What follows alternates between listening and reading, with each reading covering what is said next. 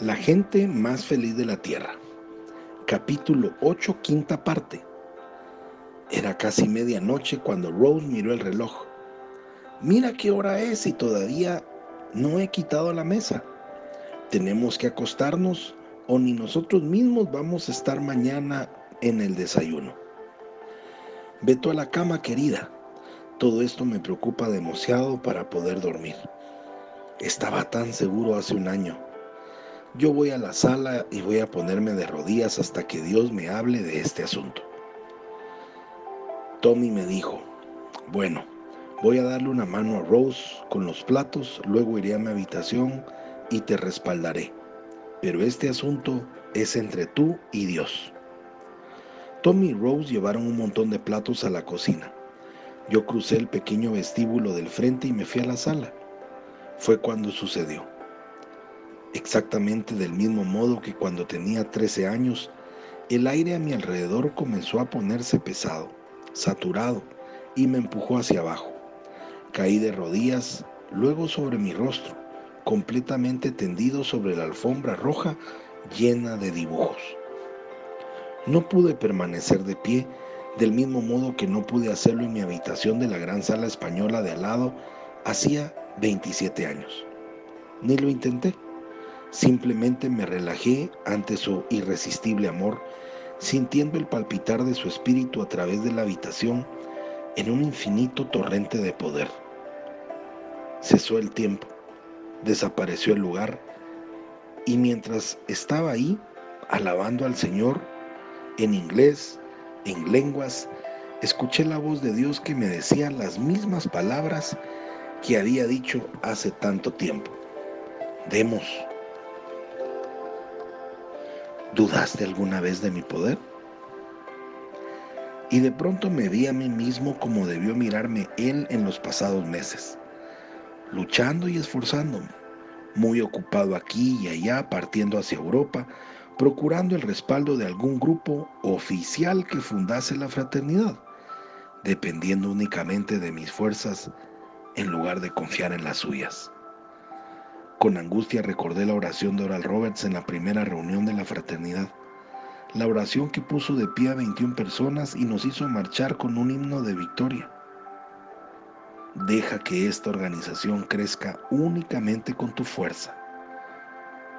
Pero yo me había movido como si fueran mis fuerzas las que contaban, como si de mí dependiera el poner en marcha los centenares de capítulos que Oral Roberts había visto. Y por supuesto, no había sido capaz de iniciar siquiera uno solo. Señor Jesús, perdóname. Lo siguiente que me recordó es lo que había visto en Europa, visto pero no comprendido. Las puertas de acero cuando cayó la bomba en el refugio de la iglesia de Hamburgo y la piedra incrustada en mi ojo en el gran hotel de Venecia. Yo soy uno de ellos, el único que puede abrir las puertas soy el único que quita la viga de los ojos que no ven. Lo entiendo, Señor Jesús, y te doy gracias. Y ahora, por supuesto, te voy a permitir ver, me dijo. Entonces el Señor me permitió levantarme de rodillas. Casi me elevó y el poder que me había presionado hacia el piso ahora me conducía hacia arriba. En ese momento Rose entró en la sala. Caminó alrededor mío y se dirigió al órgano Hammond que había en una esquina. No dijo nada, se sentó y comenzó a tocar. Mientras la música iba llenando la pequeña habitación, la atmósfera se fue iluminando. Para mi asombro, el cielo raso de la habitación parecía haber desaparecido. El cielo raso de color crema y las luces completamente se habían ido y en su lugar me hallé a mí mismo mirando hacia los cielos, a un cielo diurno, a pesar de que mi alrededor debía reinar una noche oscura. Durante todo el tiempo en que ella estuvo tocando, yo estuve contemplando la distancia infinita, pero de pronto ella se detuvo, los dedos aún posados sobre las teclas, y comenzó a orar en lenguas en voz alta, un hermoso mensaje. Hizo una pausa y después con el mismo ritmo lírico dijo, Hijo mío, te conocí desde antes de nacer. Te he estado guiando en cada paso de tu camino. Ahora voy a mostrarte el propósito de tu vida. Estos eran los dones del Espíritu, de lenguas y de interpretación que se daban al mismo tiempo. Y cuando ella habló, cosas notables comenzaron a acontecer. Aunque todavía permanecía de rodillas, sentí como si me estuviesen alzando, como si dejase mi cuerpo y poniéndome en movimiento, saliese lejos de la habitación.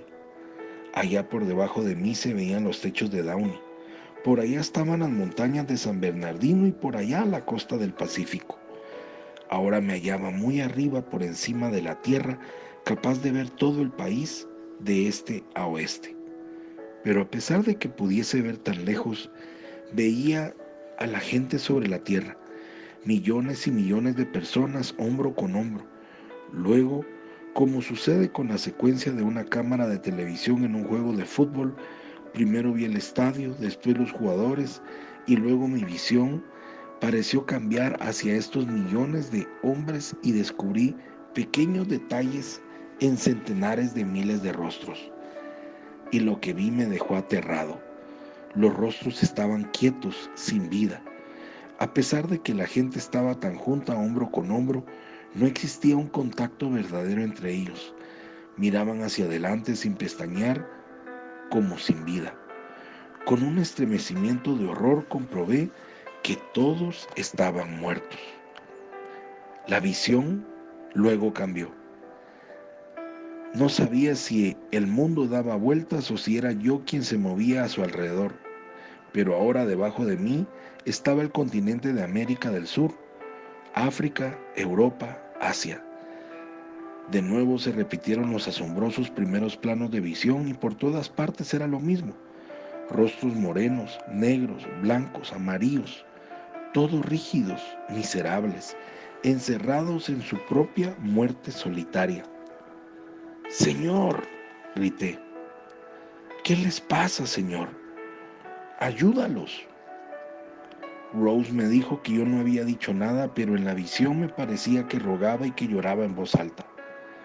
De pronto Rose se puso a hablar, hablando humanamente, por supuesto. Ella no tenía forma en absoluto de saber qué estaba viviendo yo.